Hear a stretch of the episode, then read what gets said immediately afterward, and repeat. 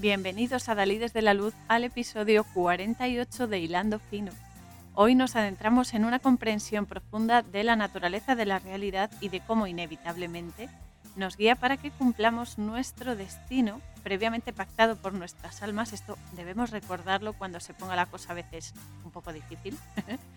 a través del peliculón Lo que de verdad importa, de Healer, de 2017, escrita, producida y dirigida por Paco Arango y protagonizada por Camila Laddington, Oliver Jackson Cohen, Caitlin Bernard, Jorge García y Jonathan Price. Decir que tiene una banda sonora súper bonita y que es una película altamente benéfica para el interior. Soy Coro Muñoz. Comenzamos.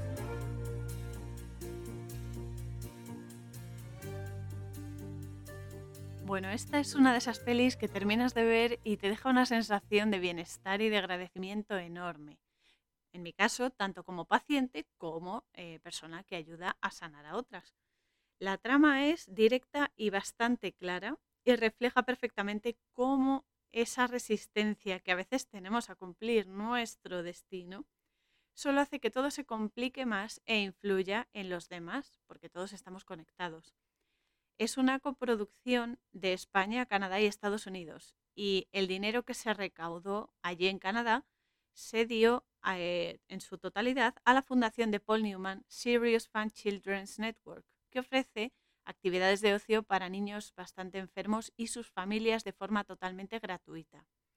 Yo personalmente quiero pensar que ese dinero se ha destinado íntegramente a eso y que este hombre, al que tengo el respeto, eh, realmente lo utiliza para eso y no como eh, pasó en Colombia, que donaron la recaudación del estreno de la peli de la proyección de la película a la Fundación Pies Descalzos, que ya sabemos de quién es.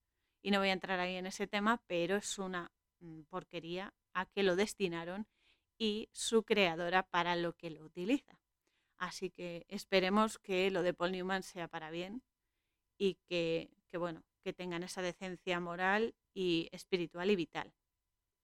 En realidad esta peli nos cuenta, y esto aviso a navegantes ya desde el principio, como prácticamente todas las pelis, bastantes verdades. Por lo tanto, el grado de manipulación psicoemocional que nos puede crear, si no se conoce el significado profundo de todo el simbolismo, de toda la intención que nos quieren meter y demás, que puede ser grande esta manipulación si no sabemos estas cosas. Pero es por eso que he querido exponerla y analizarla porque eh, considero muy, muy relevante y que nos influye a todos todo lo que cuenta.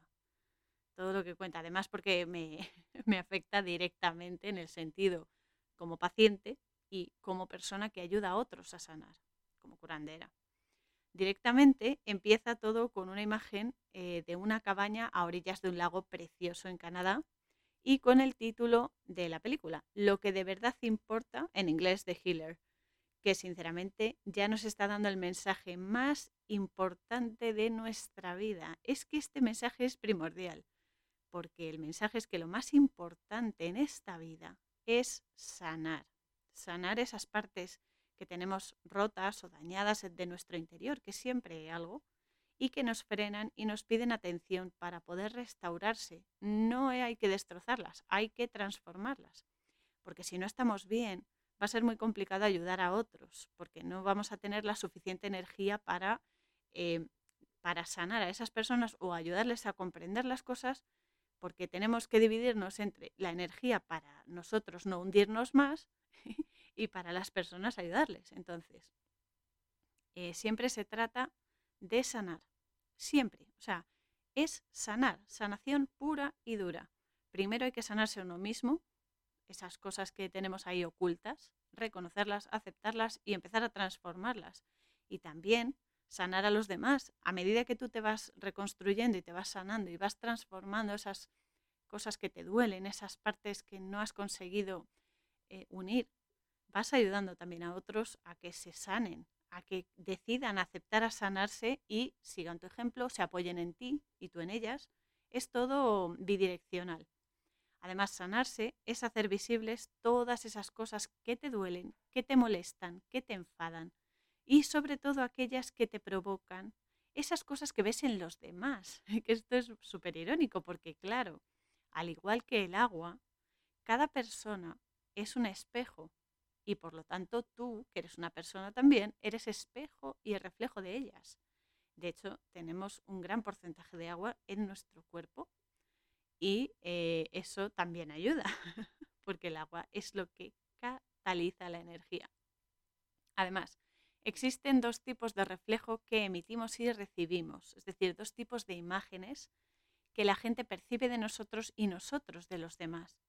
Puede ser una imagen complementaria, es decir, que sea frente a frente, pero eh, en el mismo sentido, que es un reflejo directo que te muestra esas señales o esas pistas, te da ejemplo sobre cómo potenciar esas partes que tú quieres aumentar en ti para mejorarlas.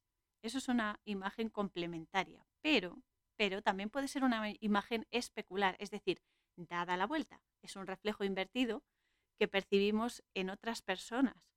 Y es ese momento cuando vemos aquello que nos molesta de ellas, sus fallos, eso de, jolín, es que tú fíjate lo que hace, porque es que, ¿por qué hará eso? Es que es horrible, no sé qué. Todo eso lo dices en voz alta, además inconscientemente lo dices en voz alta, pero es para que tú te des cuenta de que viéndolo en otra persona, te lo estás diciendo a ti mismo, que eso es la mierda que tienes que solucionar. es lo mejor. Pues esas, estas imágenes especulares nos avisan de aquellas cosas que nos molestan de nosotros mismos. Justamente aquello que tenemos que rectificar para que tenga una buena proyección externa y no distorsionada. Porque es eso, la, mayoría de los problemas provienen de eh, una proyección desde nuestro interior al exterior distorsionada o retorcida. No necesariamente mala, pero sí mal entendida o mal, mal colocada. O sea, está del revés, hay que girarla y ya está.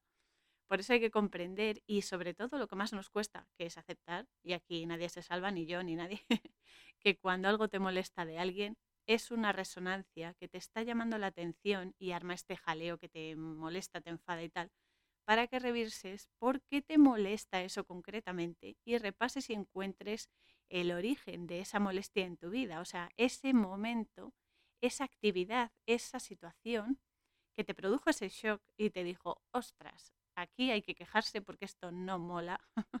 Tienes que llegar a ese origen que te ha generado ese rechazo en tu vida y así puedas solucionar eso en ti y no te chirríen los demás para que porque te está diciendo que eso no te va a chirriar en ti, que lo has solucionado, porque te ayuda a transformarlo. Toda persona eres tú mismo reflejado e igualmente tú eres un reflejo de los demás.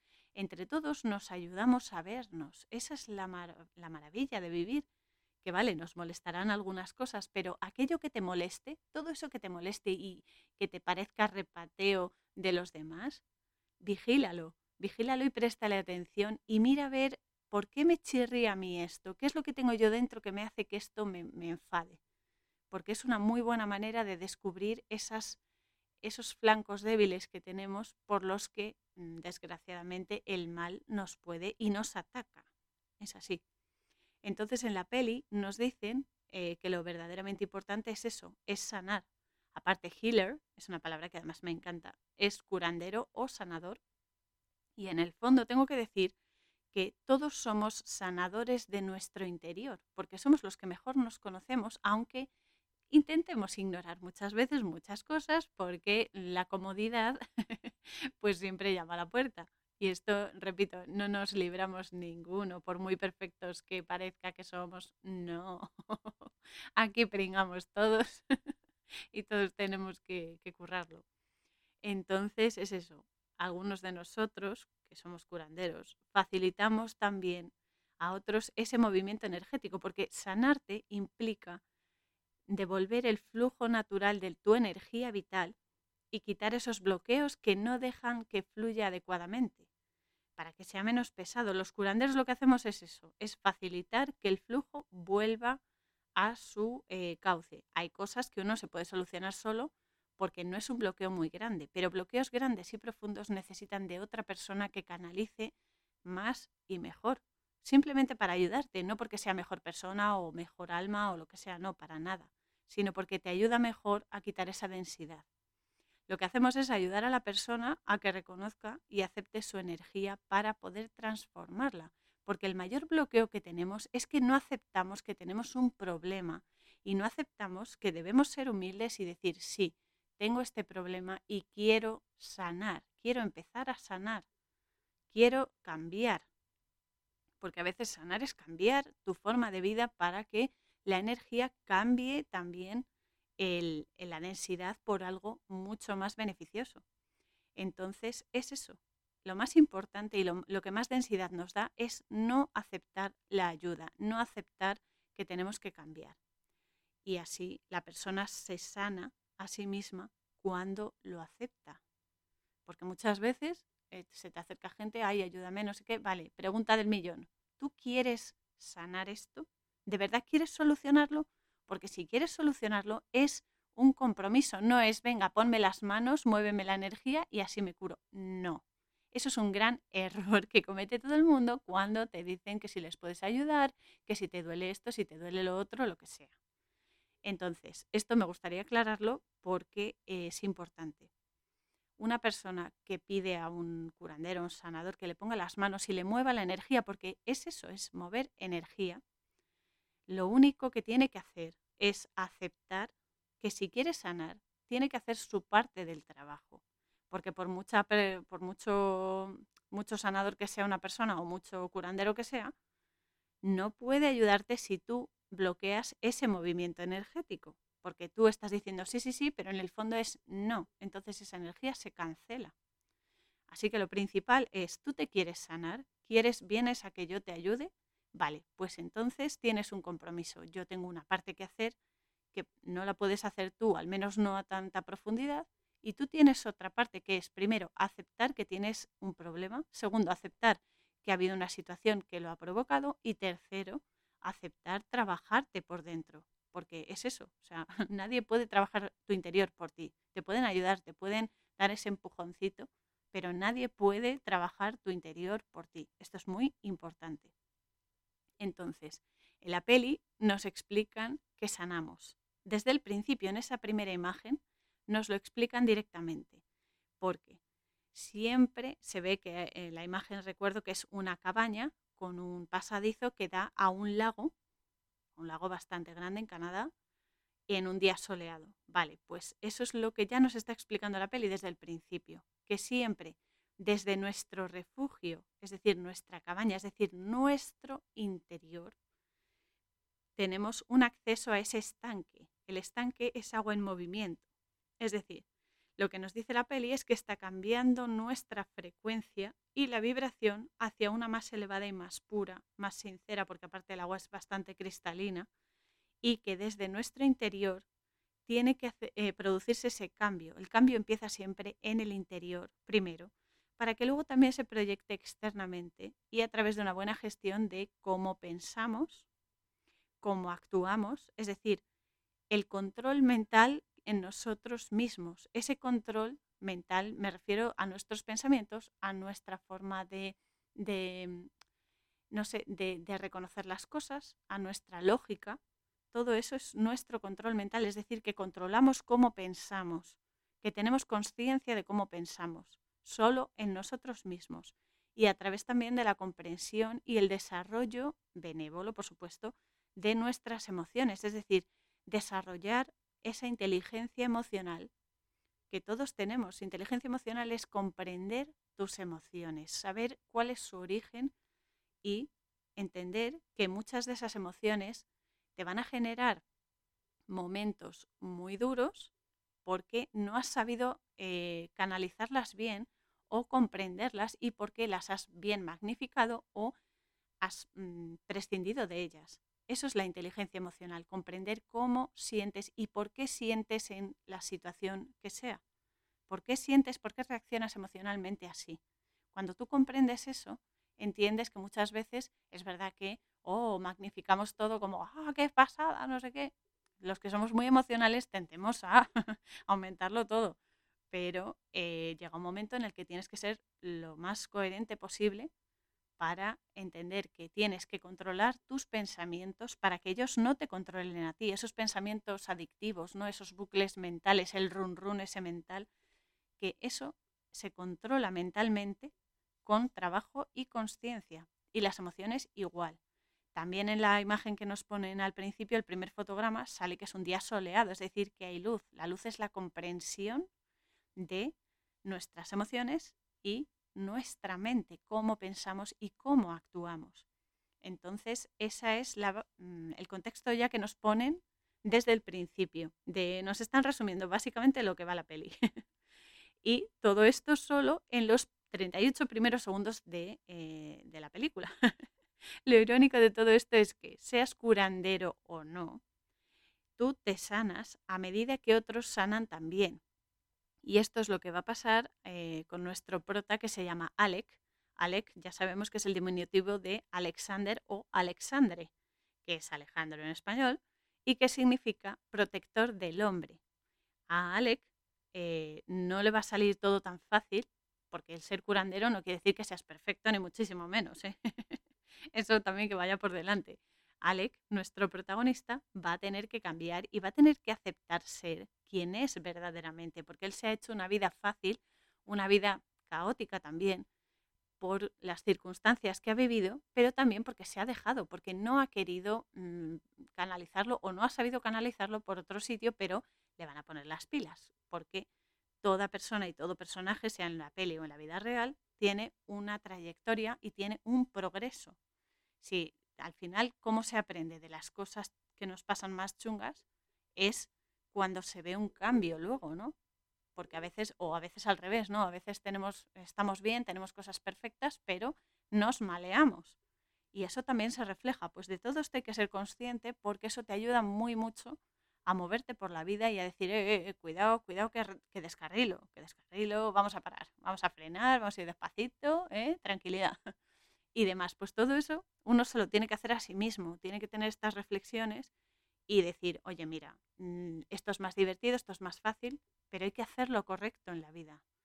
Lo correcto en el sentido de que no dañe a los demás y en el sentido de que tampoco te dañe a ti, porque a veces somos los, los verdugos más duros con nosotros mismos. Entonces, en la peli ya nos presentan esto, ¿no? Y la primera escena, tras eh, este fotograma del título y la panorámica y demás, es la de la puerta de un piso que se abre de repente y entra un piloto de avión. Que aquí hay caña fina, ya aviso, porque claro, este hombre no lo conocemos, pero bueno, entra, deja las llaves en la cocina, se quita la gorra y tal, y de repente sale la novia o la mujer, la verdad es que no se sabe, de la habitación y eh, digo que hay caña porque, claro, eh, nada más empezar ya se abre una puerta. Esto es eh, un signo que indica la aparición de una buena oportunidad o una salida, porque se abre una puerta, se abre una oportunidad y entonces entra el piloto. Un piloto es una persona que maneja un avión, que es un transporte aéreo. simboliza la forma en la que uno se mueve mental y espiritualmente en su interior. Luego entonces Alec eh, va a tener una gran oportunidad en su vida para cambiar. Va a tener esa oportunidad en sus manos y eh, se le va a presentar. Entonces, cuando sale la mujer del piloto a, la, sala de estar y demás para eh, saludar a, no sé si es el novio el marido, lo que sea, pero bueno, sale de la habitación y también hace referencia a que Alec tiene separadas sus dos energías, la masculina y que es física, es lógica, es la acción y el pensamiento, y la femenina, que es la intuición, la emoción y lo oculto. Porque claro, la mujer está engañando al piloto con Alec, porque Alec es que le echa mucho morro, ¿no? O sea, es un, es un zorrete.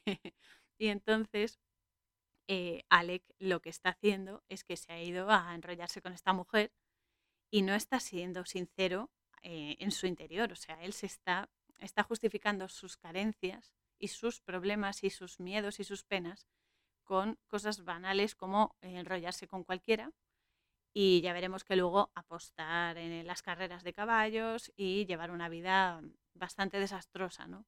Él se está engañando porque su parte material está más desarrollada que la espiritual, pero eso va a cambiar.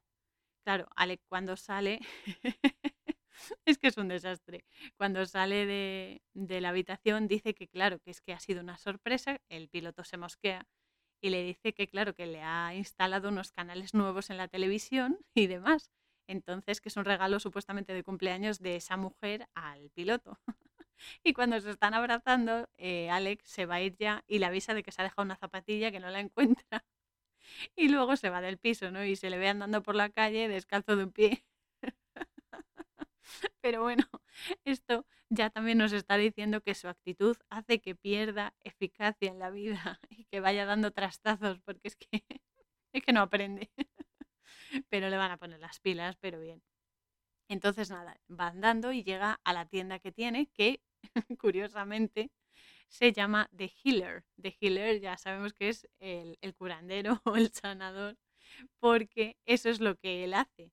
Es un sanador, pero eh, todavía no lo sabe, no se ha desarrollado esa faceta suya, sino que arregla todo tipo de electrodomésticos y de aparatos electrónicos y tal. Y eh, según está llegando a la tienda, ve por el escaparate que hay un hombre que viene pidiendo el alquiler de la tienda eh, bajo la amenaza de cerrarles el negocio, porque claro, Alec apuesta tanto a las carreras que eh, no tienen dinero para pagarles el alquiler, o sea, no tienen beneficios en el fondo, porque es eso, ¿no? Él se, se da a la bebida, se da a las mujeres y se da a las apuestas. Entonces, claro, el otro los amenaza y demás, pero el socio que tiene Alec, claro, no puede pagarle porque efectivamente Alex se ha gastado prácticamente todo apostando en las carreras de caballos. De hecho, le debe, le debe dinero a unos rusos, o sea, está metido en un jaleo tremendo. Y esto de que apueste a los caballos es una cosa muy importante también, porque los caballos, y me refiero específicamente a los caballos porque salen aquí, pero todos los animales tienen muchísima energía y muchísima enseñanza que darnos. Solo hay que observarlos y es eso, y fijarse bien. Pero bueno, los caballos son animales de energía muy, muy poderosa y es muy curioso y también bastante lógico que Alec haga apuestas a las carreras porque su deseo de libertad se está expresando y como ha decidido proyectarlo de esa manera a través del de hard way, ¿no? el, camino duro, las lecciones duras de la vida, pues eh, la vida se lo va a proporcionar por esa vía y por la escasez económica, porque claro, él no quiere llevar una vida ordenada, porque le parece más cómodo así y porque se niega a aceptar sus debilidades. Eso le hace débil realmente. Entonces la vida hay que saber que te da lo que pides. Tú, eso de pide a la vida esto, lo que sea, sí, tú pides a la vida y la vida te lo va a dar porque el universo conspira siempre a nuestro favor. Pero claro, nos lo da pero el canal de manifestación es el que tú eliges con tus elecciones y tus acciones. Es decir, tú pides trabajo, se te presenta un trabajo, pero como no te gusta, ya no lo coges. Por lo tanto, no vas a ganar dinero. un ejemplo con el trabajo como, mm, yo qué sé, pedir, em, no sé, pues estabilidad emocional o estabilidad en pareja, lo que sea. Y no se te da, o tú no ves que se te da porque no te gusta el formato. Esa es la historia. Y ese es nuestro gran problema. O sea, ese es el 99,9% de nuestros problemas. El no aceptar la forma en que viene, que es siempre la correcta. Pero bueno, somos así, por lo que sea, pues ya avanzaremos. Pero bueno, el caso es que la vida te da lo que pides, pero el canal de manifestación lo eliges tú con tus elecciones y con tu forma de canalizarlo. Así que el alma de Alec le está, eh, le está llamando la atención y le urge a que apueste por sí mismo. Y este va a ser el detonante que va a iniciar su viaje de reconocimiento espiritual. Esa libertad que él anhela y ese salir corriendo de una situación que lo supera. Entonces al día siguiente recibe una citación con el banco, lo llaman para citarlo, y allí le explica el dueño del banco que el hermano de su madre, al que hasta ahora no, no había conocido, quiere reunirse con él. Le ha citado, su tío se llama Raymond, Raymond es eh, Ramón y el significado es el que protege, el protector. Entonces le explica, eh, el tío le explica la propuesta y le hace visible el desastre de vida que lleva. O sea, primero le dice, mira, no tienes un negocio estable porque te gastas el dinero en apuestas. Probablemente te maten si no, si no te pones las pilas porque te persiguen y demás. Entonces el tío le, pone, le llama al orden y luego le dice que eh, está dispuesta a pagar todas las deudas que tiene, Alec a cambio de que se mude a Nueva Escocia, en Canadá, durante un año.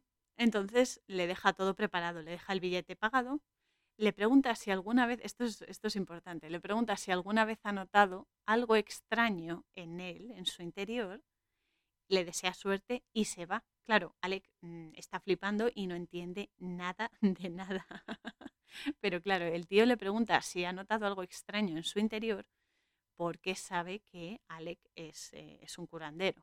Lo que pasa es que Alec ha estado tan distraído en em, justificar sus vacíos y sus carencias que ni siquiera se ha fijado.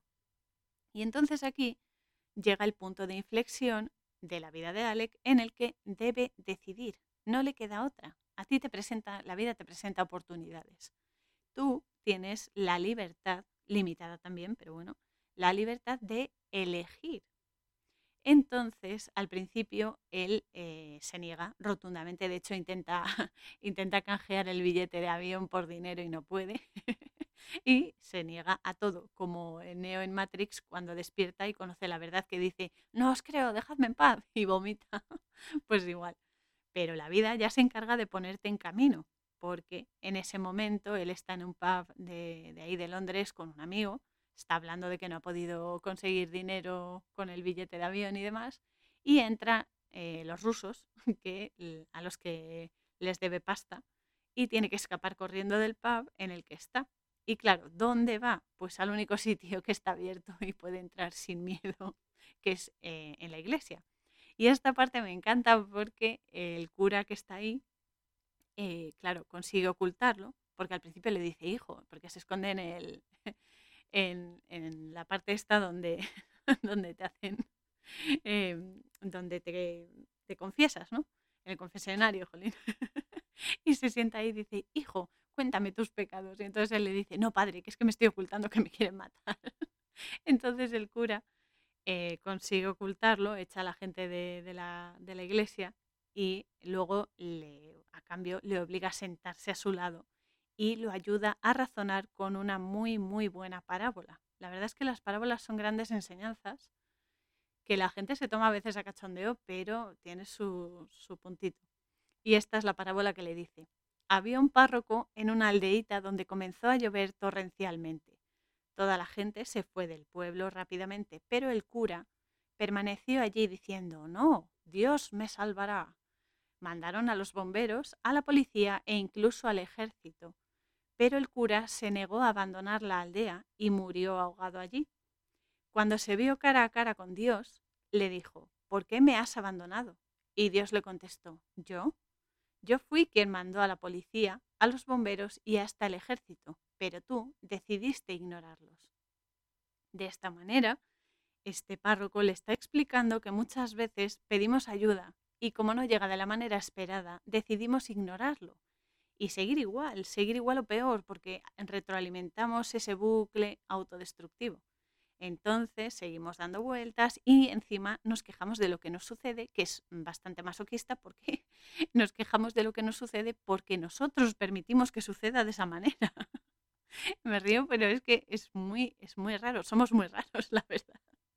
En vez de aprovechar las oportunidades que se nos presentan para generar ese cambio que necesitamos. Pero bueno, el cura que lo ha ocultado le dice que Dios realmente le está dando una segunda oportunidad con el tema este de su tío y que no tiene nada que perder porque allí en Londres solo tiene problemas y probablemente acabe mm, bastante dañado con una paliza o muerto porque no paga. Así que Alec decide ceder, coge el avión y llega a Nueva Inglaterra. Y allí el encargado que eh, es, un trabajador del tío, pues le muestra su nueva casa y le proporciona una camioneta, una pickup muy original. Me encantan las pickup, por cierto. Bueno, esa es bastante demasiado original para mí, pero bueno, con que te lleves suficiente. Y comienza a explorar el pueblo y lo demás. En ese momento conoce a la otra protagonista que se llama Cecilia. Cecilia significa a ciegas o pequeña ceguera y lo anima a que ponga un anuncio en el periódico local ofreciéndose como reparador de trastos eléctricos o, como él mismo se denomina, curandero, ¿no? De healer. Y es una paradoja total que él sepa lo que verdaderamente es pero tenga que descubrirlo. claro, Cecilia está metida en el ajo porque conoce al tío de Alec desde hace mucho tiempo y conoce la estirpe de curanderos de su familia. Entonces ella eh, es la que se encarga de redactar ese anuncio para el periódico del pueblo y lo redacta de forma eh, que, que, como pone el curandero, pone el siguiente eslogan. Lo reparo todo. Claro, la gente se piensa que están hablando de enfermedades, de dolencias, de dolores, de lo que sea. Pero claro, es ese empujoncito que Alec necesita porque tiene que espabilar, está, está platanado. Entonces, eh, claro, Alec, que ya le precede su fama de mujeriego y el tío se lo dijo a Cecilia, empieza a tirarle los tejos a Cecilia. Pero claro, ella, como ya sabía el percal, le dice que le gustan las mujeres y el otro se queda con una carita que es un poema. pero, pero, es eso, todo tiene su explicación, pero es eso, o sea, ella le tiene que poner a prueba y le tiene que, em, pues eso, que tiene que hacer que primero se valore él mismo y luego valore todo lo demás porque va por la vida como una vendetta, o sea, le, da igual. Entonces otro día, eh, esto es buenísimo, esta escena, eh, Alex se está duchando y es de los que canta la ducha, yo también canto la ducha, me encanta, me lo paso muy bien. Pero es eso, está cantando y de repente pega un grito porque el agua, el agua caliente ya no sale, está saliendo congeladísima y le, da, le dan los siete males, ¿no? Y entonces tiene que bajar a la planta de abajo a llamar por teléfono al encargado de, de la casa. Y claro, cuando baja con la toalla puesta alrededor de, de la cintura y tal, va a llamar al encargado y la toalla se le escurre. Entonces él pues se la cuelga en el hombro porque claro, piensa que está solo. Pero no, hay varias personas en su sala de estar. Y una de esas mujeres que, que de repente mm, pues le ve el culo y le dice, perdone, es que hemos venido por el anuncio. y entonces él está flipando, se pone la toalla rápidamente y dice, ve a la gente y sube a la habitación, se viste es que es buenísimo.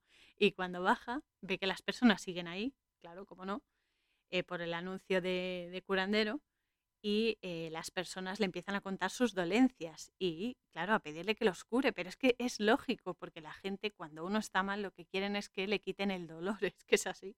Y entonces él le dice que no, que ha sido un malentendido, que lo han escrito mal y no sé qué. Y al final pues los echa de la casa y se va a la casa de Cecilia, y ella le dice que bueno, que todo se solucionará y no sé qué, y le propone que trabaje con ella, eh, porque ella es eh, veterinaria y eh, se da cuenta ella de que tiene un efecto positivo en los animales. Ella ya sabe que él es curandero, pero lo está, lo está comprobando. Y entonces Cecilia mm, le dice que se ponga los guantes y lo pone a ayudar a una vaca a parir. y justo cuando, porque claro, sale sale el, bebé, ¿no? La vaquilla y, y la placenta. Y entonces le pringa toda la camiseta. es buenísimo. Y entonces él está ya más asqueado que todo. Pero bueno, eh, ella luego lo lleva, Cecilia lo lleva a su casa y demás. Y entonces ahí aparece una pareja con una niña. Eh, están en la puerta de su casa, están esperándolo y eh, vienen a pedirle que cure a la niña porque no habla, desde que nació no habla nada y Alex se niega, ve a la niña y demás, pero eh, se niega, se está, se está negando a sí mismo, pero lo que pasa es que cuando te pones farruco en la vida, te pones cabezón y no, no, no, no, y al final ese no lo único que hace es acrecentar el sí. Entonces, la vida te manda señales, te va mandando señales suaves, ¿no? Sutiles como no haces caso, te las manda un poquito más fuertes. Como no haces caso, más fuertes todavía. Y así hasta que te das cuenta de lo que ocurre y entonces eh, reaccionas. Entonces aquí cuando es cuando el párroco de ahí del pueblo donde está viviendo ahora Alec llega a la casa y eh, lo regaña por ser un timador. Le dice, pero bueno, ¿cómo puedes timar a la gente de este pueblo que sabes que está enferma, que sabes que creen en esto, que tal? Le, lo regaña y tal. Alec le dice que fue un error de la imprenta y demás, pero de repente al, párroco le da un ataque al corazón y se queda inconsciente. Y entonces cae al suelo y unas niñas ven a Alec que le está haciendo la, la, RCP y creen que lo está matando. y lo graban en vídeo. Y entonces Alec lo único que puede hacer es que lo coge la carretilla, lo pone ahí al cura y lo lleva a la camioneta para llevarlo al pueblo. En el camino también se le cae el cura al suelo, porque claro, se tropieza con una piedra y lo tiene que subir. Es un, es un show.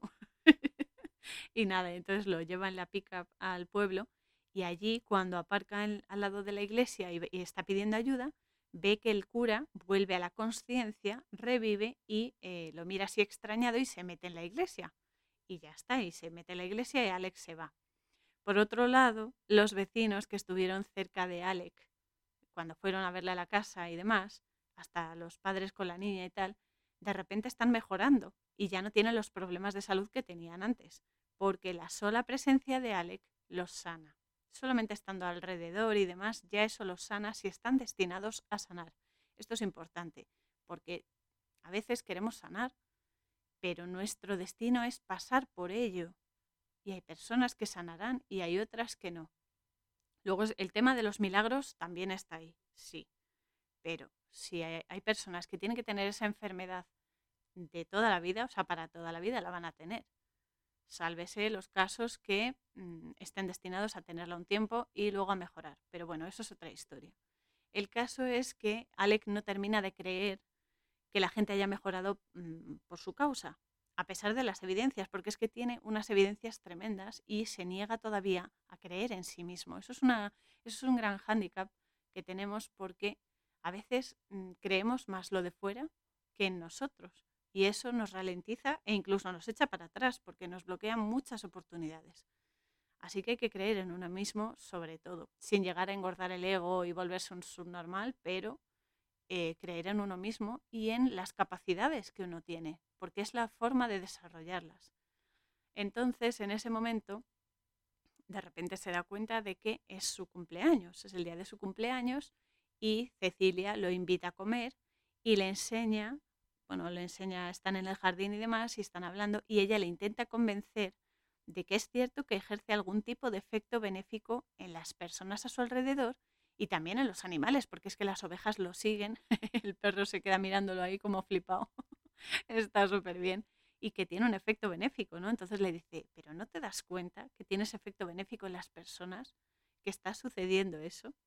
Pero justo entonces viene el policía del pueblo y eh, de repente se lo lleva detenido, no saben por qué, y le dice, claro, que es que eh, las niñas han ido, le han dejado el vídeo ese que le grabaron y lo acusan de haber matado al cura, porque el cura de repente se ha ido a un sitio y no aparece, ni llama, ni nada, entonces piensan que, que lo ha matado y lo ha enterrado en algún sitio y se lo llevan al calabozo a Alec. Entonces Cecilia le dice que va a encontrar al cura, que no se preocupe, y él mientras, pues nada, en el calabozo. Al día siguiente, cuando llega la policía de, de, bueno, la policía del Estado y demás, se ve que por el cableado eléctrico cada vez saltan más chispas y hay más corriente, porque Alec está activando, como es su cumpleaños, está activando su poder, su canal se está abriendo a la energía. Porque Alec es eso, está eh, magnificando su capacidad. Aunque él no se da cuenta o no, no está prestando atención, pero bueno, él está despertando por fin. Y por extensión, claro, mm, también las esposas se, se, abren, lo liberan y la puerta del calabozo también se abre.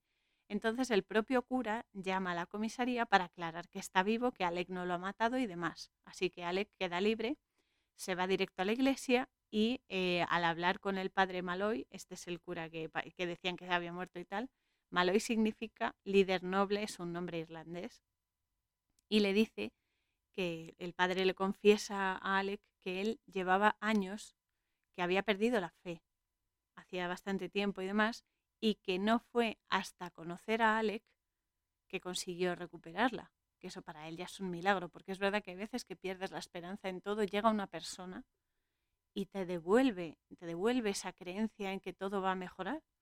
Y no sabes por qué, pero esa persona tiene un efecto súper positivo en ti y te ayuda a superarte, te ayuda a crecer y a seguir avanzando y a no rendirte, ¿no? Entonces, claro, el cura también le dice que nunca creyó en la historia de la familia de Alec de que los varones son curanderos y eh, se salta siempre una, una generación, ¿no? pero que son curanderos. pero también le dice que con él ha recuperado la vida porque revivió gracias a él, lo hizo resucitar y también la fe. Alec, claro, cada vez se calienta más, se calienta más y ya no aguanta y eh, se va a la casa, hace la maleta porque se quiere ir de allí y ya está, pero ve que hay un posit en el espejo de la habitación con una llave maestra con el dibujo de una libélula. La libélula, aparte de ser un animal precioso, es un animal espiritual muy frecuente y muy potente y su nombre, libélula, significa balanza, equilibrio. También es, eh, vibra en la energía de portadora de la fortuna, poder, equilibrio, por su capacidad de volar en todas las direcciones y también eh, las libélulas representan la manifestación de las almas de los fallecidos y se consideran mensajeras de prosperidad y de comunicación de los elementales, es decir, los espíritus de la naturaleza, que son maravillosos también, y también vibran en autorrealización, transformación, alegría, positividad, sabiduría, humildad y buena suerte. Además, es muy curioso porque las libélulas a mí me parecen siempre súper especiales y, por cierto, me estoy acordando ahora de la peli La sombra de la libélula, que también la, también haré en el podcast en su momento, que es buenísima. Entonces, las libélulas habitan en dos mundos. Primero en el agua, es decir, las emociones, la intuición y el conocimiento dominan estas energías y posteriormente, aparte de vivir en el agua, también viven en el aire, es decir, en el pensamiento, en el espíritu y la percepción. Es decir, que las unen. Primero viven en unas y luego en unas y en las otras. En el Feng Shui esto ya es como curiosidad. Este animal atrae la prosperidad laboral, por lo que se aconseja tener en la casa una figurita o un cuadro o una representación de este animal, que es precioso, repito, a mí me encanta, y demás. Esto es algo importante y quería comentarlo también. La medicina de la libélula, es decir, la energía sanadora que tiene la libélula a nivel espiritual, te dice o te, avisa o te muestra que debes buscar en tu interior aquellos ámbitos o asuntos que necesiten un cambio o una renovación para desarrollarse y que busques lo verdadero y lo correcto en tu vida para recuperar tu fortaleza interior y tu poder.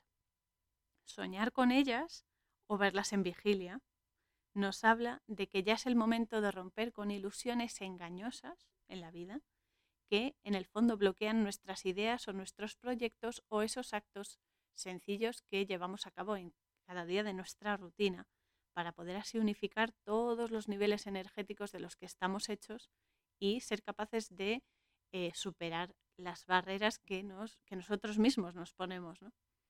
Aquí lo que nos está diciendo es que si Alec aplica esta energía de la libélula en su vida y en la de otros, conseguirá transformarse en una llave maestra que abra todas las combinaciones energéticas que beneficien a las personas, es decir, les podrá ayudar a sanar sea cual sea su dolencia. Así que mm, de camino al sótano, porque mm, ve que la llave es del sótano, ve un mural que hay en la cocina con la leyenda. Uno es dolor, dos es alegría, tres es una niña. 4 es un niño. 5 es de plata. 6 es dorado. 7 es un secreto que no ha de ser contado. Parece una rima de estas de niños pequeños, un poema y tal, pero tiene mucha amiga. Porque si os dais cuenta, esta leyenda está hablando en todo momento de la dualidad, que por cierto a la élite le encanta separarla, pero aquí vamos a unirla y también del proceso de sanación y de alquimia interior que todos podemos desarrollar en nosotros, como bien digo, al unificar esa dualidad, al saber que una eh, complementa a la otra y que ambas son necesarias y tenemos que unificarlas, es decir, comprenderlas y entender que unas ayudan a potenciar las otras y viceversa. Porque lo que nos explica aquí es que al principio de cualquier situación dolorosa y demás es lo que hay, de cualquier enfermedad hay dolor. Hay dolor, hay pena, hay miedo, porque es la forma que tiene nuestro cuerpo físico de avisarnos de algún tipo de bloqueo energético, que el cuerpo físico en realidad es la parte más débil que tenemos porque es la que somatiza las dolencias y las enfermedades. Es decir, los bloqueos de pensamientos y de emociones o de creencias y percepciones que no hemos sabido gestionar bien. Esos bloqueos se van sumando, se van sumando y generan enfermedades. Entonces, em, el, cuerpo físico somatiza los bloqueos mentales y emocionales que no hemos sabido eh, comprender o desarrollar. Pero después, después haces consciente tu dualidad, el paso número dos. Y esto te ayuda a comprender el tercer paso, que es, como dice en el poema, es una niña, es decir, es inocencia, es la intuición y es la emoción. Te lleva a comprender que en la tercera dimensión es la dimensión emocional. Después de eso, eh, te ayuda a comprender cómo sientes y que todo se origina en las emociones. Todo es emocional y por eso nos manipulan a través de las emociones, porque es el motor energético que tenemos. Las emociones son lo que nos impulsa a hacer cosas o a no hacerlas. Después, cuando entiendes esto, el proceso emocional, eres capaz de conectar con la cuarta dimensión. Las emociones son la Trinidad, la tercera dimensión. Pero la cuarta dimensión conectas a través de, como dice el poema, el niño. El niño es la parte masculina de la persona, es decir, el pensamiento, la conexión con lo elevado y cuando unificas la acción con lo etérico. Es decir, cuando unificas nuestra tercera dimensión, que es el cuerpo físico, el espíritu y el alma, con la conciencia infinita.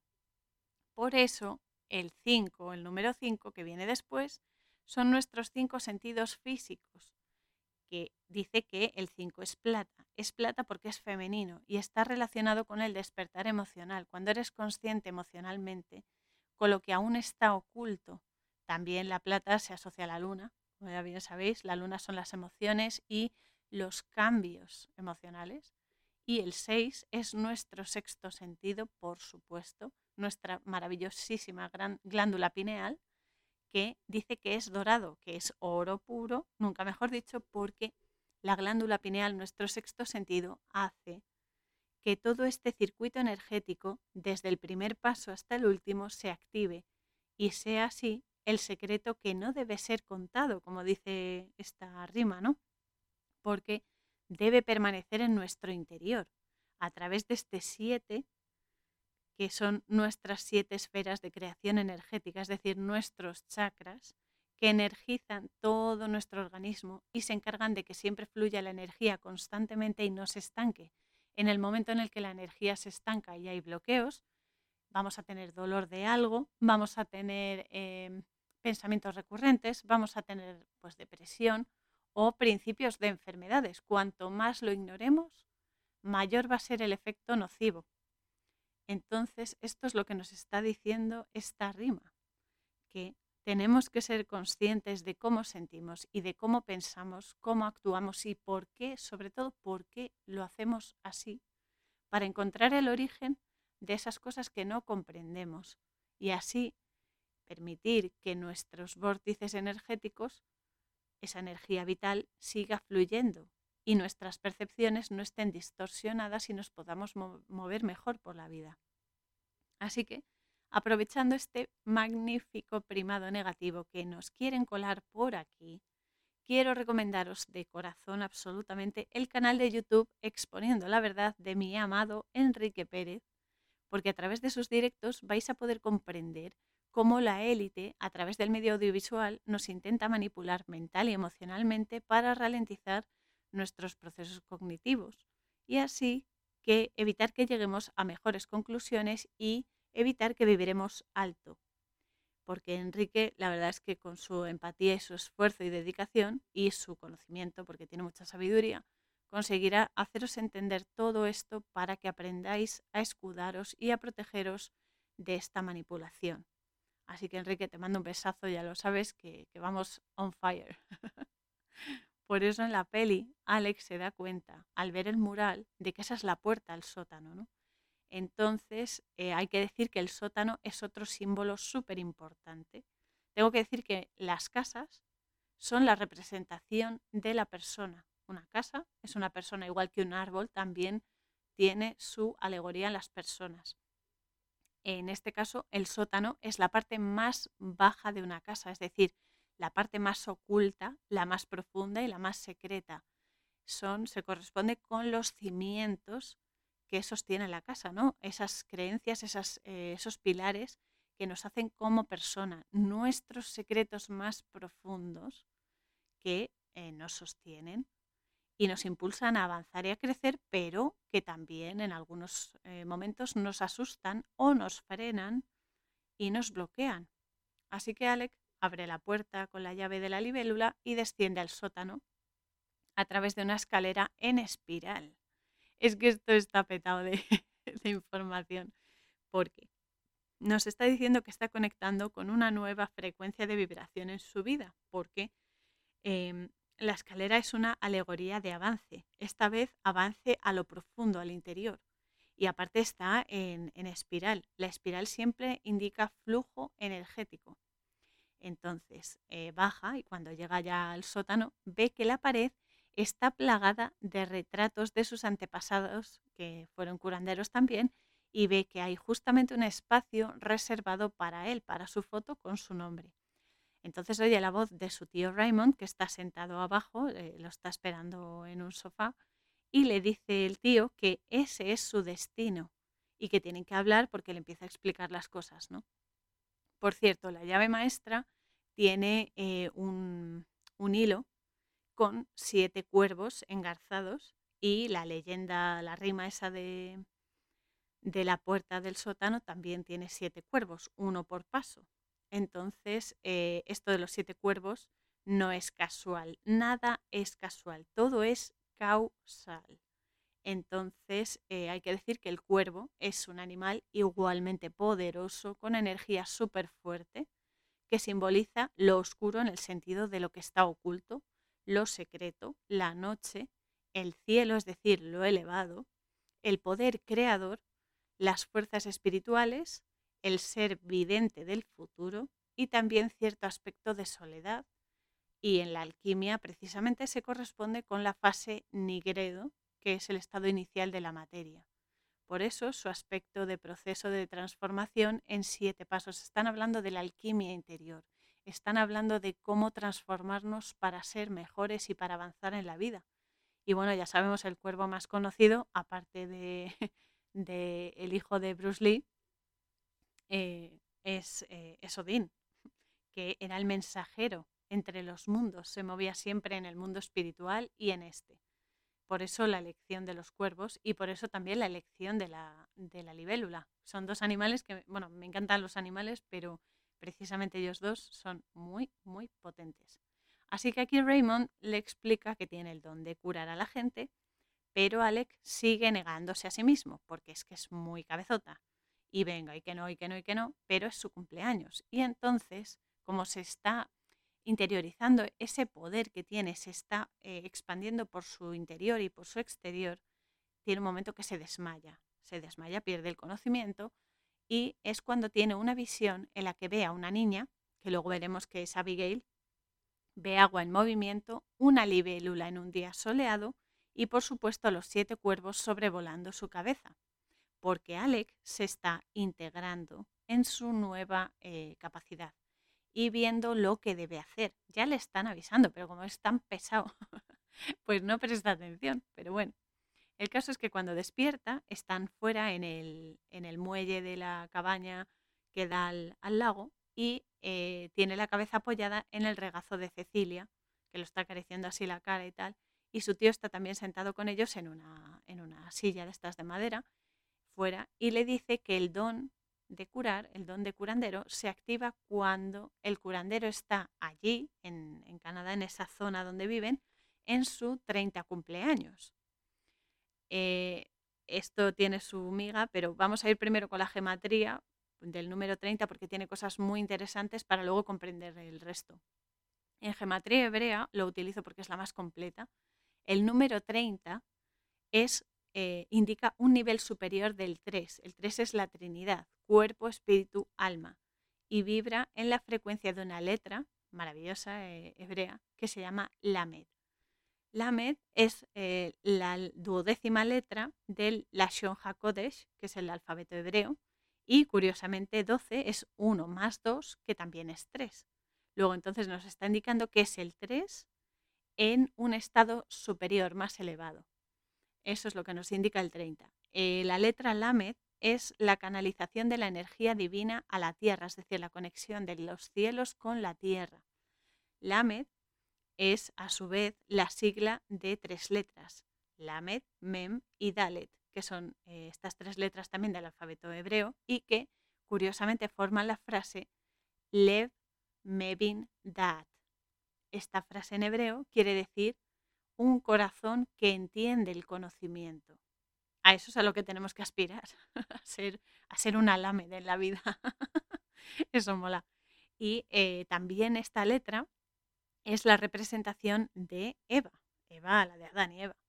Eva es el secreto del corazón, es decir, la belleza. La belleza es el amor con empatía, es la unión del amor y la empatía, eso es la belleza. Al igual que Adán es el secreto de la mente.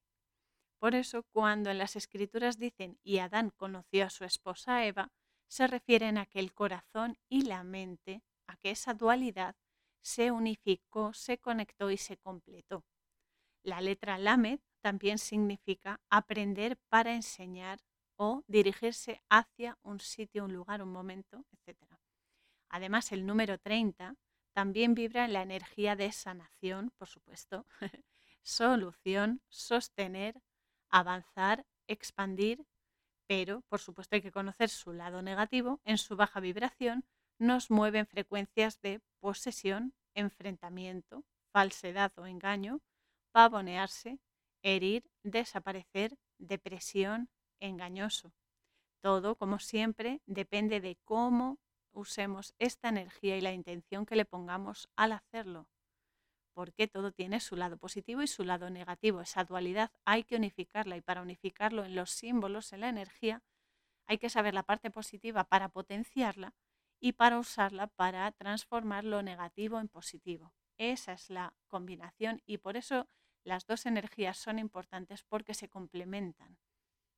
Así que eso eh, es justo eh, lo que le pasa a Alec, ¿no? que al cumplir los 30 años es cuando en la peli se despierta el don de sanar en Alec. Aquí debo decir que no es una regla general. No es que llegue esa edad y oh, sí, ya si tienes ese don de repente se activa. No, no es por regla general. Algunos nacen con ello ya activado desde que son pequeños, desde que son niños. Otros lo tenemos latente y se nos activa en el momento adecuado, cuando estás preparado para desarrollarlo y ofrecerlo a los demás, aunque siempre lo hayas tenido, pero se te activa, como me pasó a mí, se me activó más tarde, no desde el nacimiento, sino más tarde. Porque todo don o capacidad se te da para que la pongas al servicio de otros, para ofrecerlo a los demás. Esto es muy importante, porque hay gente que tiene capacidades o dones extrasensoriales, o como lo queráis llamar, y lo utilizan para acrecentar su ego y para hacer cosas banales o cosas peores, peor que banales es que sean egoístas y dañinas a otros para controlar las mentes de otros. Ya no hablo solo de la élite, hablo de esas personas que utilizan la energía para dañar, para hacer trabajos, para hacer amarres, para hacer vudú, toda esta mierda. Eso es eh, lo, que, lo que hacen. Entonces, todo don o capacidad se te da para que lo pongas al servicio de otros, para ayudar a los demás no para engordar tu ego ni para hacer el mal, sino para hacer lo correcto, que no nos gusta muchas veces, pero es para lo que nos han dado esto, porque si no, no lo tendríamos y ya está. Aunque también digo que en el caso de la sanación, de ser curandero y demás, obviamente también tú te puedes curar a ti mismo, porque tú tienes esa capacidad, te mueves tu energía y eso ayuda a que las cosas mejoren. Porque es eso, es mover la energía y ayudas a que los bloqueos se vayan y el flujo energético se recupere. Pero no se debe utilizar mm, los dones, por ejemplo, para el que sea evidente, para dame, dame el número de la lotería. No, no, esto no funciona así. Eso nunca se dice para empezar. Y cosas así. No funciona para eso, funciona para ayudar en la salud, ayudar a la persona a mejorar, no a volverse un, eh, pues eso, un egocéntrico o un loco del dinero y la cosa material. Pero bueno, quiero ahora dar las gracias eh, de corazón, ya lo sabe, a mi ají Antonio Chávez también, porque me enseña muchos Sod. Los Sod son secretos en hebreo de Kabbalah y me ayuda a comprender la energía que tiene la vida, las cosas, cómo vibra todo. Y eh, quiero recomendaros su canal de YouTube que se llama El Suspiro Cabal, donde vais a encontrar charlas y muchísimas explicaciones sobre la Cábala, que es el estudio de la vida, y que no tiene nada que ver con el cabal de la élite. Esto aclararlo. Cabal es una palabra que significa eh, cabeza, de tener conciencia, de ser lógico, de pensar, de ir más allá. Eso es lo que significa cabal. Lo que pasa es que la élite lo ha utilizado para manipular todo lo que es bueno, lo manipulan. Pero bueno, el canal de YouTube de, Antonio es eh, El Suspiro Cabal, donde encontraréis charlas y explicaciones sobre eh, Cábala. Te mando un abrazo enorme, Antonio, sabes que te quiero muchísimo.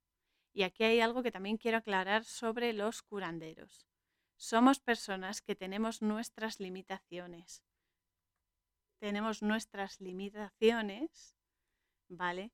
Porque somos personas encarnadas. Mientras estemos encarnadas vamos a ser limitadas. Vamos a tener nuestras cosas que superar y nuestras pruebas de vida también.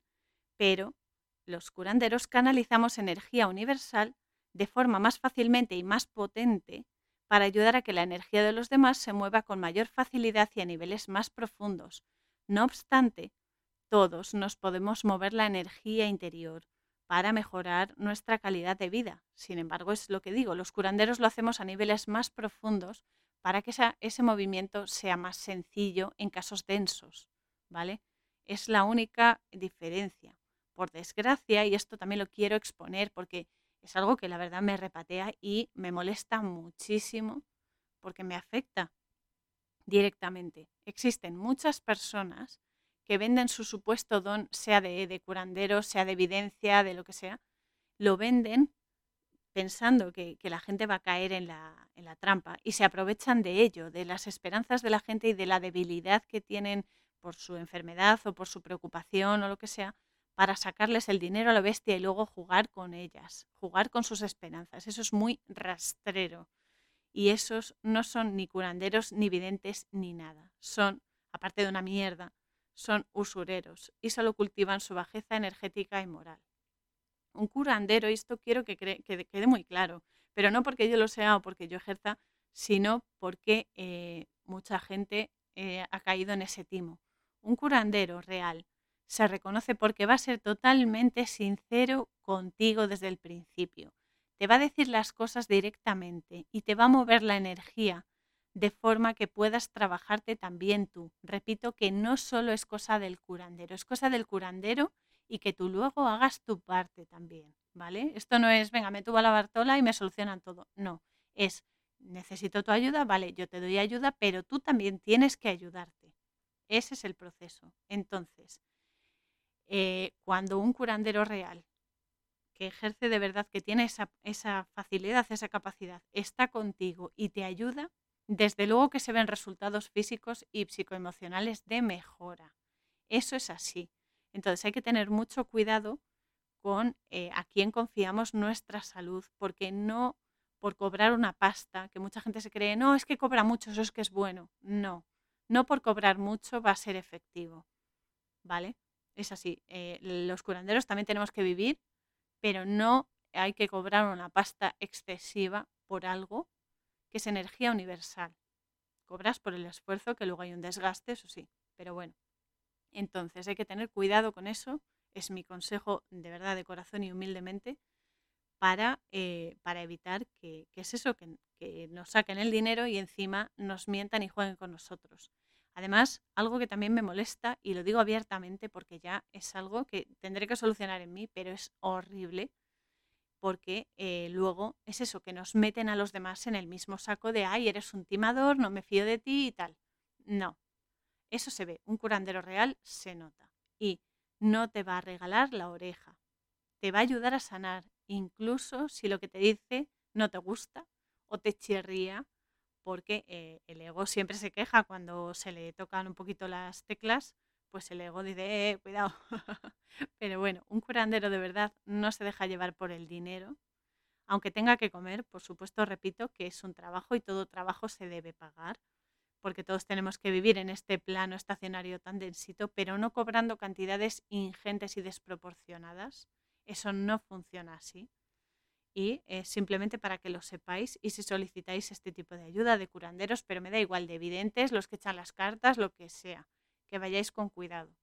Que vayáis con cuidado porque no por cobrar mucho es mejor ni por cobrar nada. O sea, depende, depende de la persona y del momento y demás. Pero no es todo el dinero, ¿vale? Es mi consejo porque, porque yo también lo he vivido como persona a la que han curado y como persona que ayuda a otros a sanarse. Volviendo a la peli, Alec se reúne con todo el pueblo en la iglesia y, cansadísimo ya de todo, les dice que él ha rechazado su don, pero que va a vivir allí ese año porque mantiene el acuerdo con su tío en el fondo, aunque él lo haya rechazado, da igual, da igual que lo haya rechazado porque la vida le sigue llevando gente que necesita ayuda para sanar. Así que, aunque Alex sigue rechazando dar su ayuda, porque es que es muy cabezota, eh, se ve, eh, llega al matrimonio, ¿no? Y entonces eh, ve a la niña que tiene que ayudar, que está con los padres y que es la misma que la del sueño que tuvo cuando se quedó inconsciente. Y entonces entra en la cafetería del pueblo y ella se le acerca, esa chica, y le dice que se llama Abigail. Abigail es un nombre además que me encanta, es precioso, es hebreo, y está formado por las palabras Ab, Ab es como padre, como Abba, lo que pasa que se dice Abba por el espejo y el reflejo, pero Ab es padre, y Gil, que eh, es alegría, ¿no? Entonces se traduce, Abigail es la alegría de mi padre y eh, ella le dice que haga el favor de pasar el fin de semana con ella, aunque no haga nada para, para curarla y demás, pero eh, que por lo menos sus padres conserven su esperanza y estén tranquilos porque después de tanto de tanta enfermedad, de tantos hospitales y tanta pues eso, debilidad que tiene ella con el cáncer y demás, que menos que darles esa satisfacción y ese regalo, ¿no? Ella, ella quiere compensar todo el cuidado y toda la ayuda y el sufrimiento que el cáncer que está pasando ella les está causando. Entonces aquí Abigail le está enseñando una valiosísima lección de misericordia y de humildad a Alec, que le viene muy bien para bajarle los humos un poco por el esfuerzo eh, de haber conducido además durante siete horas hasta allí, siete horas, siete horas, siete chakras, va todo, todo está conectado, de los padres conducir allí y creer que él puede curarla. ¿Qué menos? qué menos, aunque ella sabe que Alec es el curandero, pero bueno, ella es muy cuca y mola muchísimo a Abigail. Porque aquí tengo que decir otra cosa, Abigail sí está enferma, tiene cáncer, pero tiene su personalidad y su carácter. Y esto es algo que igualmente quiero aclarar, porque también he sido paciente, aún lo sigo siendo por el tema de, la vista y tal, pero em, irónicamente, pero bueno, tengo que decir que hay personas, pocas gracias a Dios, que aún siguen creyendo que los enfermos somos idiotas, ¿vale? Y eh, pues eso, que los tienen que tratar y hablar como si fuesen gilipollas directamente. Y es un grave error. Es un grave error porque la gente enfrentándose a una enfermedad o a una dolencia del tipo que sea, es totalmente valiente y verdaderamente fuerte, muchísimo. Y no lo digo por mí, lo digo porque hay gente con cosas muchísimo peores que lo que a mí me ha pasado. Y es una lucha constante y es una vitalidad constante. Y como digo, una valentía constante enfrentarse a, tanto, a tanto y tan profundo y muchas veces tan doloroso.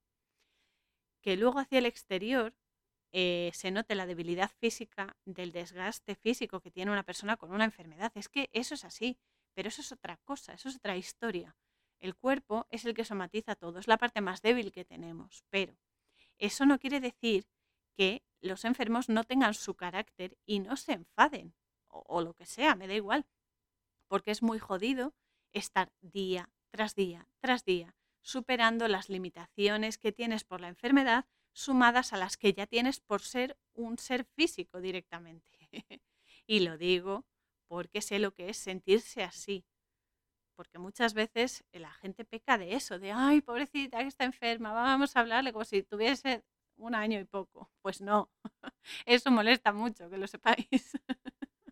Pero por eso quiero dejar un mensaje para que primero tengáis paciencia con la gente que está sufriendo una enfermedad, porque siguen sintiendo y eh, duele cuando se les trata mal, como a cualquier persona.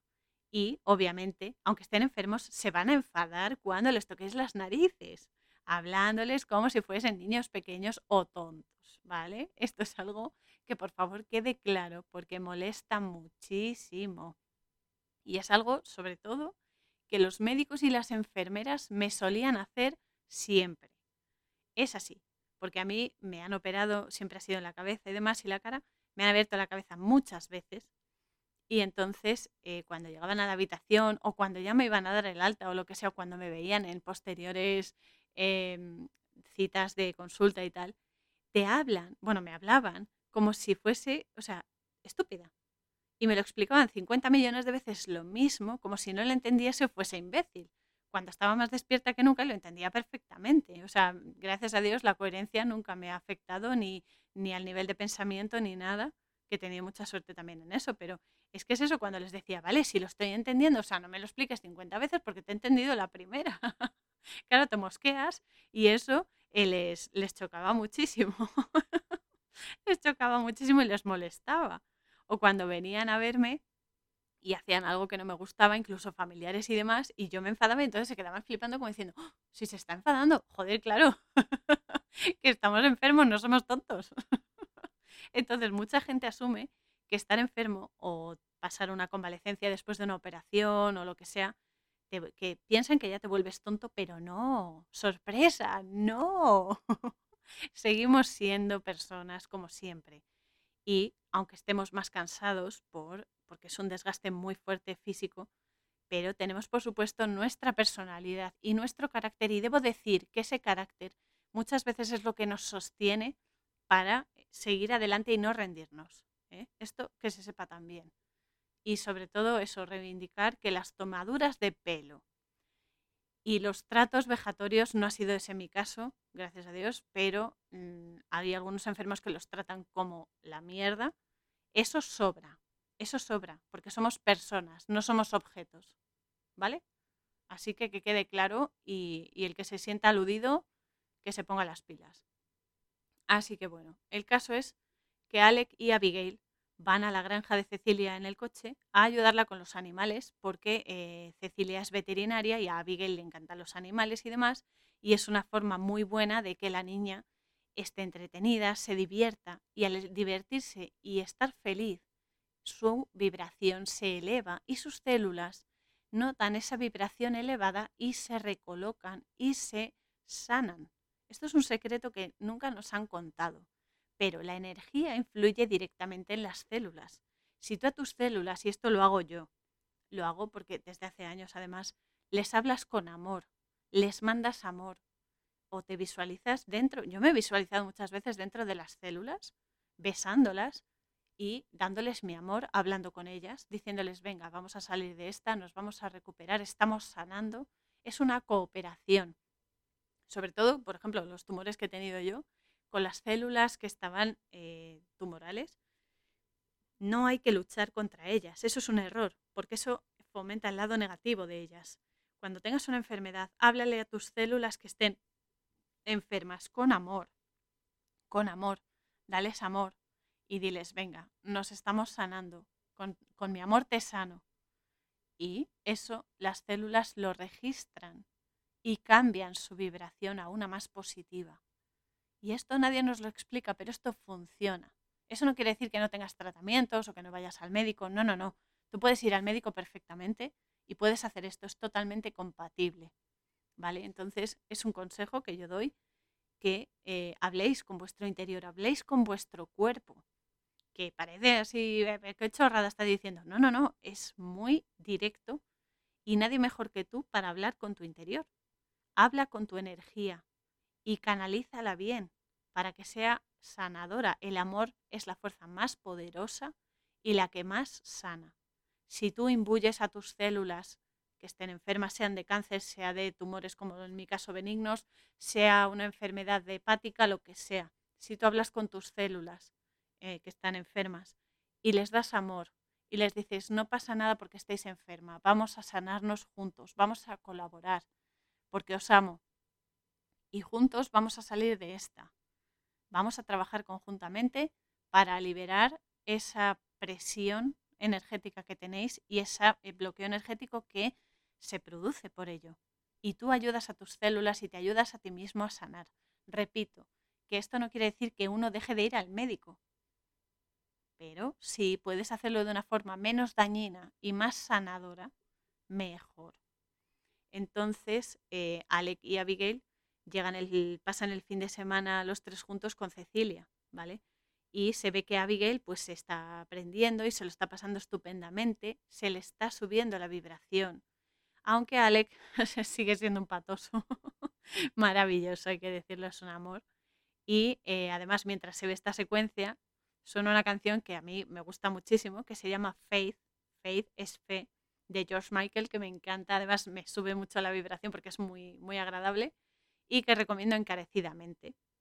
Y entonces aquí Abigail, en la cocina de la casa de Cecilia, nos hace una gran exposición de la verdad, porque dice que tuvo un médico muy chulo que no quiso llamar cáncer a su enfermedad, porque era demasiado, un término demasiado negativo. Y aquí quiero hacer un apunte bastante importante a nivel de sanación y a nivel de psicología eh, con los enfermos y demás, porque todo influye. Una palabra puede hacer muchísimo daño o puede sanar muchísimo. Depende de la intención que le metamos, de la energía que le, que le metamos. Entonces, eh, los términos son los que son, eso es así, no se puede evitar eso, ¿vale? Pero no puedes fomentar la negatividad en un paciente porque ya está bajo de energía. Si encima le das eh, esperanzas nulas y demás y lo tratas como si fuese ya un desecho mm, desahuciado, no va a ayudar. Entonces, este médico que tuvo Abigail dijo que en vez de llamarlo cáncer, lo llamó un caso agudo de regaliz, para hacerlo más divertido y así que, pues eso, que, la niña por lo menos se animase, porque cuando estás enfermo lo único que quieres es que te sostengan, que te den amor y que te ayuden a estar mejor, más feliz, no que te hundan en la miseria ni en la mierda.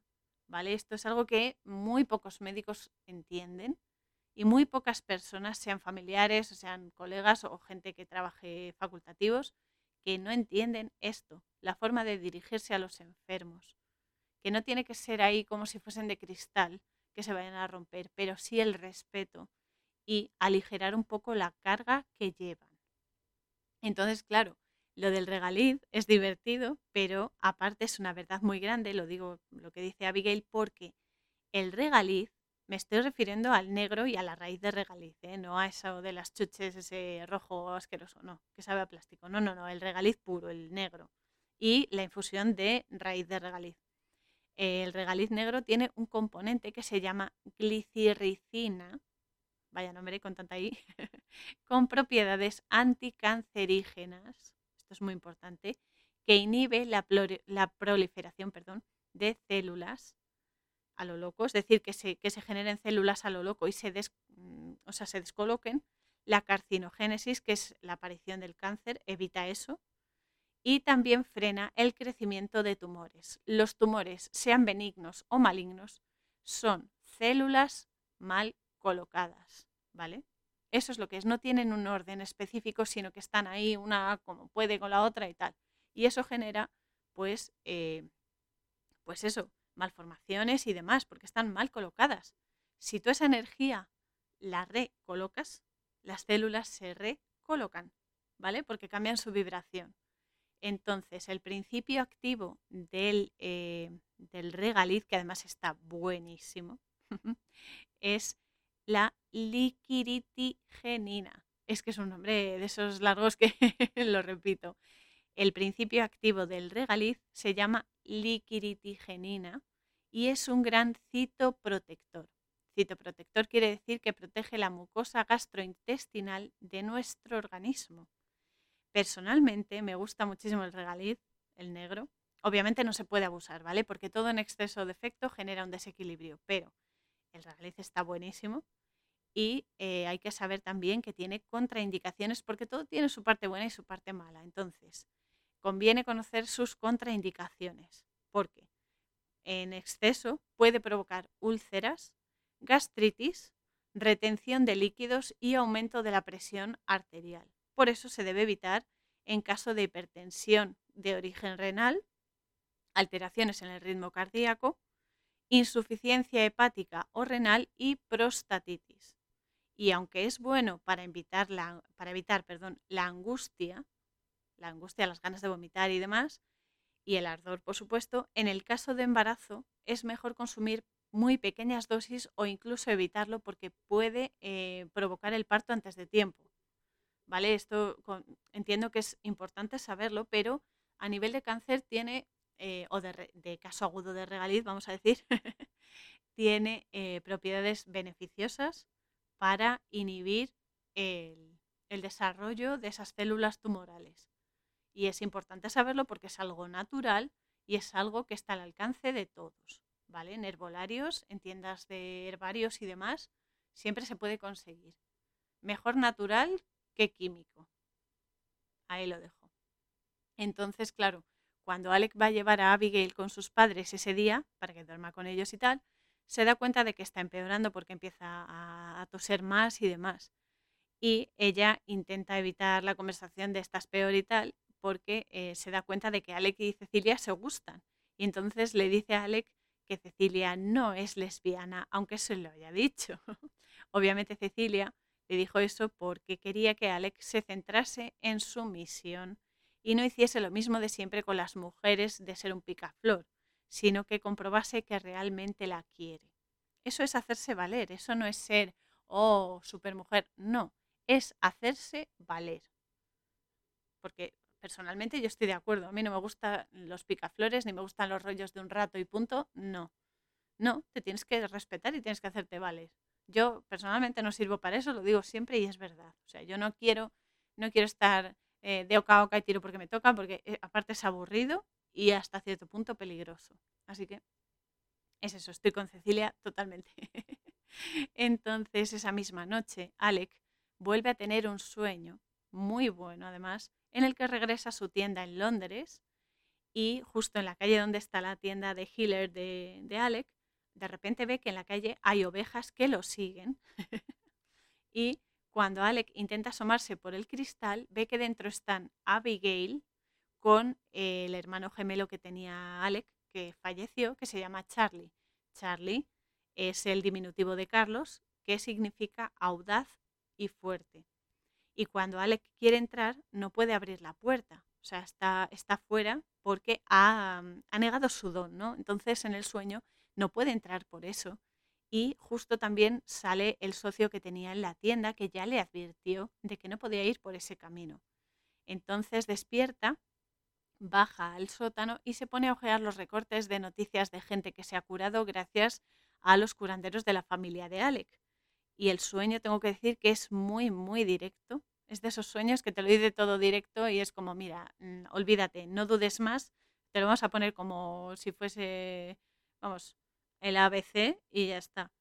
Entonces el sueño lo que le está diciendo, aunque parezca muy absurdo, porque los sueños muchas veces son como incoherentes, pero luego está todo muy bien conectado, el sueño de Alec lo que le está diciendo es que em, lo que tiene que hacer es aceptar ese don, ese don, regresar a su origen, al healer, al curandero que lleva dentro, donde Abigail es la chica que tiene que ayudar. O sea, que su trabajo es ser curandero y que va a tener mucha gente que lo busque para sanar, en este caso representado por las ovejas, que siguen a su pastor y que su principal ayuda ahora es para Abigail. Su hermano Charlie está allí y le está indicando la, urgencia de ayudarla porque el hermano tenía la misma enfermedad que tiene Abigail, el hermano de Charlie, o sea, de Alec, perdón, Charlie, eh, tenía cáncer y murió de eso. Y por eso es el hermano gemelo, aparte porque es su gemelo y es su otra mitad, y porque Alec lo respeta y lo añora muchísimo, es por eso que se representa en Charlie y Abigail, para que él entienda la conexión y entienda que tiene que retomar su misión en la vida. Así que Alec reflexiona y se da cuenta de las propias heridas interiores. Por fin acepta que tiene heridas que sanar. Y para sanar toda herida hay que exponerla, hay que sacarla, hablar de ella, reconocerla, para que esa energía no esté estancada, para que esa energía pueda seguir fluyendo y pueda superarlo. Así que se va a casa de Cecilia y le confiesa que su hermano gemelo fue el que tuvo la idea del nombre de la tienda, el que le puso a la tienda de Hiller, y que eh, cuando murió de cáncer, todo eh, con él se murió también. Y ahí Alec fue donde se abandonó del todo porque no le veía sentido ya la vida. Entonces se siente culpable por haber negado la ayuda a Abigail y también duda de si podría haber salvado a su hermano, ¿no? Haberlo curado y demás. Entonces a la mañana siguiente Cecilia recoge a, a Abigail, a la niña, y se van en el coche. Y aquí hay un detalle que justo cuando la cosa va tan bien, ¿no? Eh, hay un detalle que eh, según se están alejando en el coche, Abigail, la niña enferma, saca una mano por la ventanilla y hace el símbolo de los cuernos con el dedo índice, el pulgar y el meñique. Así, para que no olvidemos que la élite está manejada por los demonios y que están detrás de todo el tinglado de manipulación, incluso en la sanidad, ¿vale? Y en la generación y el origen de según qué enfermedades. Eso ya nos lo dice Abigail, que en principio puede tomarse como un signo de, que le gusta la música rock y demás, ¿vale? Pero el mensaje de la élite es ese. Nosotros estamos aquí y, las, algunas enfermedades vienen porque las hemos originado y las hemos potenciado en vez de sanarlas. Ese es el mensaje que nos dejan estos incompetentes y estúpidos. Pero bueno, el caso eh, además me molestó porque es justo la chica, Abigail, que está enferma de cáncer, la que hace ese gesto, es decir, la que está bajo ese yugo. Y eh, es eso, que eh, la élite lo que hace es aniquilar todo lo que de verdad importa, es decir, nuestra alma, el amor que sale y se origina en ella y la comprensión de la interconexión entre todos y cada uno de nosotros con todos los demás con esa malla energética que nos hace imbatibles y nos sostiene. Eso es lo que ellos quieren aniquilar, porque eso nos hace fuertes y no nos deja caer. Pero bueno, cuando llegan a casa de Cecilia, Alec está de resaca en el sofá, porque después de, todo lo que ha llorado, también ha bebido y tal, y está dormido, y las dos chicas, Cecilia y Abigail, le gastan una broma para despertarlo. De alguna forma, también la niña está ayudando a sanar a Alec que tiene muchas cosas que eh, soltar para poder seguir adelante. Y cuando van en el coche, empieza a sonar por la radio una canción que para, para Abigail es importante porque era como su himno de guerra en el hospital cuando estaba ingresada. Y entonces le dice que paren la camioneta y salen a bailar y se lo pasan genial, están ahí súper a gusto, están felices, están riendo, se lo pasan muy bien. Y por fin Alec deja salir su niño interior y empieza a sanar también él. Porque bailar es mover el espíritu y la energía y al disfrutarlo están vibrando más alto que nunca. Eso es súper importante. Y entonces en ese momento llega el policía del pueblo que resulta que es el tío de Abigail y entonces se le acerca a Alec y eh, le pide perdón, le agradece lo que está haciendo por su, por su sobrina y por su familia y hacen las paces después del enfrentamiento ese que tuvieron porque lo detuvo y tal. y entonces cuando eh, los tres se suben de nuevo al coche, ponen la banda sonora una canción preciosa, a mí me gusta muchísimo, esta versión sobre todo, es la canción Over the Rainbow, que eh, está versionada por Israel Kamakawiwole, que este hombre, me encanta la versión, es preciosa. Mira que la original de Judy Garland es muy bonita, pero esta versión es más cálida, no sé. Y todos sabemos que es la canción principal de la película El Mago de Oz, que por cierto, esta peli es realmente negativa, muchísimo y muy oscurita, y ya le daremos un repaso eh, aquí en el podcast en su momento, porque ya sabéis que yo voy haciendo las películas según se me van mostrando, es decir, yo funciono así, según siento una película, la escojo o veo una señal, o varias a veces, que me indican que esa es la peli que hay que, hay que analizar. Eso es así como funciona, así que os pido que a los que me habéis sugerido películas, que por cierto os lo agradezco, que me sugeráis películas y que eh, me, me deis más información, que a veces hay cosas que yo todavía no sabía, así que gracias porque yo también aprendo de vosotros. Y no os preocupéis porque las pelis que me habéis, eh, que me habéis sugerido, las tengo todas apuntadas. Tengo un listado que, madre mía, parece un papiro egipcio. y poco a poco las iremos, paso a paso las iremos eh, comentando por aquí. Os recuerdo que siempre me podéis escribir o mandar mensajes de audio, lo que sea, a través de mi email, auriel113.yahoo.com y que me podéis dejar mensajes de audio en el link de Anchor que hay en la, en la descripción del podcast con todo lo que queráis. O sea, no solo con saludos y demás, que me encanta además, pero no, no, con todo lo que queráis, con críticas, con ampliación de contenido, con sugerencias, con lo que se os ocurra. cuanto, más, cuanto más original y más chulo, mejor. O sea, aquí nos divertimos y aprendemos todos y eso es lo bueno. Así que os, animo, de verdad, de, corazón os lo digo, a que, a que me escribáis siempre que lo necesitéis o simplemente porque os sentís un poco solos, un poco tristes, lo que sea. Aquí estamos para ayudarnos entre todos y eh, os mando un abrazo gigantesco porque me ayudáis muchísimo también vosotros.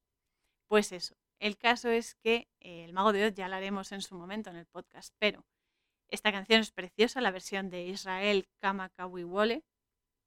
Y tengo que decir que la expresión over the rainbow significa más allá del arco iris, más allá del despertar espiritual. Es decir, el arco iris es un puente entre el cielo y la tierra. Es como Lamed, la letra esta hebrea que hemos hablado antes, es la conexión entre el cielo y la tierra. Es lo que trae lo santo o lo, lo divino, por así decirlo, la energía universal a lo físico, a este plano tan denso. Y esa conexión sagrada entre lo espiritual y lo físico. Aparte es una canción preciosa y eh, como dato curioso, el arco iris, más allá del arco iris, está el verdadero tesoro. Eso ya nos lo dicen los leprecon irlandeses que molan mucho, pero cuidadito, cuidadito, porque ellos tienen siempre su, em, su olla de, dinero llena de monedas de oro, ya dice la leyenda eso, y los leprecon existen, por cierto, eso aclararlo también, que en Irlanda no le puedes quitar el dinero, la olla de, monedas de oro al leprecon, porque el leprecon te puede maldecir o te puede quitar lo que más quieres en la vida. No, esto quiere decir que no hay que ser materialistas, que no todo es el dinero, que hay regalos, hay tesoros muchísimo más importantes que el dinero. El oro no es solo las monedas, el oro es el interior, es el alma, es el crecimiento espiritual. Ese es el verdadero tesoro y eso es lo que hay que adquirir más allá del arco iris. En esa conexión entre el cielo y la tierra, nosotros somos el intermediario y el tesoro se gesta en nosotros y luego se expande al exterior. Ese es el mensaje, por eso me encanta esa canción, aunque la peli es eh, chunguita. Pero bueno, ya, ya saldrá. Mientras eh, Abigail, Cecilia, el perro y Alec van en el coche de camino al pueblo con esta preciosa canción, se ven los terrenos donde otros niños enfermos están jugando y se están divirtiendo, que son parte de, como he dicho al principio, el proyecto de Paul Newman, allí en Canadá. Además, Alec y Cecilia por fin dan un pequeño paso más ya era hora y se dan la mano. Sin embargo, Abigail pues está seria porque ella, por muy positiva que esté, que eso es así, que somos muy optimistas, pero la procesión va por dentro, en el fondo, y muchas veces por no preocupar a nuestros familiares, nos hacemos los fuertes de cara para afuera y por dentro estamos viendo la verdad. La verdad es que ella se está mentalizando de que muy probablemente va a morir pronto. Y eso para una niña de 14 años es muy duro. Entonces ella, bueno, está un poco seria porque tampoco se quiere despedir de Alec y de Cecilia, pero lo acepta porque es lo que toca. Entonces ella se está mentalizando de su probable muerte cercana. Y cuando llegan al pueblo, Abigail les lee un poema que ha escrito eh, la noche anterior y tal, que en verdad es el poema real de la Abigail real, porque el nombre de este personaje se lo han puesto por una niña que también estuvo muy enferma de cáncer y eh, falleció. Y como eh, detalle y como, pues eso, como detalle, como regalo, eh, se le han dedicado la película, aparte de a Paul Newman, a, esta niña, ¿no? A, Abigail. El poema es, se llama Tú respira y es el siguiente. Al final, todos dejamos de respirar. ¿Y si viviéramos cada respiración? Creemos que respirar es fácil porque es innato. Casi siempre ni notamos que estamos respirando. ¿Cuándo la respiración se convirtió en el pringao de la clase que nadie quiere? Pensad en la frase, coged aliento. Tienes que cogerlo porque lo has dejado escapar. Es un poema precioso y muy profundo cuando uno lo piensa y lo medita. Entonces, porque es que habla de no dejar escapar lo que nos da vida, el aliento, el espíritu, ¿no? la alegría que tenemos y vivir cada día como la bendición que realmente es eh, como lo especial ¿no? que es. Así que eh, Abigail les agradece el fin de semana que ha pasado con ellos y se va con sus padres. Y Alex se va directamente a hablar con su tío a la casa porque quiere recuperar su don, porque se ha dado cuenta de que quiere salvar a Abigail y de que ha sido un estúpido ¿no? todo este tiempo.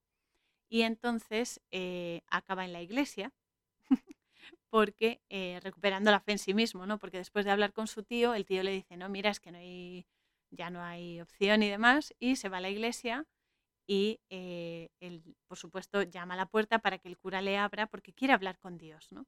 Entonces aquí nos hacen un primer plano de la puerta con el detalle de la flor de lis, de varias flores de lis eh, incrustadas ahí en la puerta, ¿no? De nuevo un saludito de la élite para decirnos que siguen ahí, ¿vale? Y entonces llega el cura que venía en el coche y tal, y le dice que para hablar con Dios solo tiene que dirigirse a Él. O sea, no hace falta que estés en un templo, y si estás en un templo, que sea tu templo interior, es decir, en tu corazón. Es decir, en, cuando uno habla con Dios, yo me paso el día prácticamente hablando con la gente, pero también con Dios, es desde dentro. O sea, da igual que estés en el baño, que estés en un parque, que estés haciendo la comida, que estés durmiendo o que estés encima de un andamio llagueando paredes como a veces hago yo. da igual, puedes hablar con Dios en cualquier momento. Cualquier momento es perfecto. Así que solo hay que hablar con Él, dirigirse a Él y expresarte. Nada más, Él te va a entender perfectamente. Te va a entender porque ya sabe cómo eres. Entonces el cura le dice que aún así le abre la puerta del templo porque él necesita estar dentro es una metáfora de entrar en tu templo interior, en tu corazón. Entonces, en tu conciencia, vamos. Entonces ya adentro, Alec, eh, claro, mm, está muy enfadado y ya revienta y empieza a echarle en cara a Dios que deje morir a gente joven. Que esto es algo que hacemos siempre, ¿no? Es que, ¿por qué Dios permite las guerras? ¿Por qué Dios permite que muera la gente? Pero ¿quién ha dicho que sea Dios el que permite eso? Eso, las guerras son una cosa humana. Es algo que generan las personas con el odio, cuando las personas se dejan llevar por los demonios, por la oscuridad. Es algo que provocamos nosotros, no Dios. Él no lo provoca y Él te manda ayuda para que se solucione. Lo que pasa es que nuestro ego no nos deja ver muchas veces, ¿no? Entonces, bueno, el caso es que Él le dice que, que por qué deja morir a gente tan joven, especialmente le dice que por favor no permita que Abigail muera y eh, suelta todo su enfado. Entonces, a ver, aquí enfadarse está bien, hay que soltar esa energía bloqueada de dentro y literalmente vomitarlo, esa energía, vomitar la energía para que no te pudra por dentro. Dios comprende nuestro sufrimiento, pero como digo, Él no es el causante de lo malo que pasa, somos nosotros, con nuestras limitaciones sensoriales y de pensamiento, que no lo sabemos gestionar mejor. Todos son experiencias y aprendizajes que las almas ya escogen antes para aprender y experimentar. Es lo que decía antes. Tú puedes querer superar una enfermedad, por supuesto. Nadie quiere estar mal, nadie quiere estar enfermo. Pero otra cosa es lo que tú hayas pactado en tu proyecto de vida, que se va a cumplir sí o sí porque tu alma ya lo ha pedido así, porque necesita ese aprendizaje para avanzar. Entonces, es todo aprendizaje y experiencia. No quiere decir que sea agradable, ni que guste, ni que tengamos que pasar por ello, pero es algo que hemos elegido, entonces no nos podemos quejar en ese aspecto. Es muy difícil, pero es así. Nuestro libre albedrío tiene limitaciones, pero es el que hace el resto. Por eso hay cosas malas, porque no sabemos entender. Ese es nuestro mayor problema. Así que Alec, como está muy enfadado, también le exige que le devuelva su don y coge y se va dando un portazo. Es como, mira, te voy a poner aquí los puntos sobre las sillas que me tienes harto. Vale, muy bien. Incluso Dios entiende eso. pero bueno. Un tiempo después, pasa el tiempo y tal, y Cecilia recibe una carta de Abigail y va a ver a Alec a su casa y le regala una planta de No me olvides, que es muy bonita, y también es una declaración de intenciones. Entonces eh, Cecilia se disculpa por haberle mentido con eso de que le gustaban las mujeres y demás, y leen juntos la carta de Abigail y eh, porque la carta dice llamadme y les pone el número de teléfono, ¿no? Entonces la llaman y Abigail les dice que su cáncer está remitiendo y que se está recuperando y que volverá eh, con ellos para pasar las vacaciones de Navidad. Que la chica pues está muy contenta y ellos pues se emocionan porque se está curando realmente. Así que Alec y Cecilia quedan juntos y esa misma noche, eh, bueno, se acuestan y demás, y esa misma noche cuando Alec baja a beber agua, eh, se topa con su tío en la cocina, que le vuelve a preguntar si nota algo raro en él, antes de irse, ¿no? Entonces Alex se da cuenta de que el perro que tienen eh, se comporta, que se llama Batman, por cierto, se comporta de manera rara con él porque lo sigue a todas partes, lo mira fijamente y demás. Y entonces se le enciende la bombilla y se da cuenta de que ha recuperado su don. Justo entonces entra por la ventana una libélula preciosa y eh, se cuela por la cerradura de la puerta del sótano, baja al sótano y se posa en el retrato de Alec que está en la pared puesto porque la ha puesto el tío. Así que eh, así termina la peli, que él acepta su don, se queda allí a vivir, se queda con, Cecilia, va a volver a ver a Abigail y va a seguir ayudando a la gente que tenga eh, enfermedades o dolencias a que puedan empezar a sanar. Así que es eso. Y finalmente se ve una foto de Paul Newman con los niños enfermos de, la asociación esta que tiene y le dedican la película a, él por eh, toda la labor que ha hecho buena con los niños enfermos al ofrecerles gratuitamente momentos de ocio para que se diviertan y para que estén mejor y vibren más alto. Y eh, terminan así, aparte con la afirmación de que los curanderos sí existen sí existen y por supuesto que existimos, ya os lo digo yo. Lo que pasa que hay muchos farsantes. Cuidado con eso, chicos. Id con cuidado porque muchos se aprovechan de la debilidad de la gente. Y eso no lo podemos permitir, porque eso solo genera más negatividad y más oscuridad en el mundo. Y lo que queremos es traer luz porque somos uno. Somos amor incondicional y conciencia infinita, por lo tanto somos luz y hay que brillar y somos uno entre todos. Así que adelante con ello y vamos a darles caña a estos aficionados.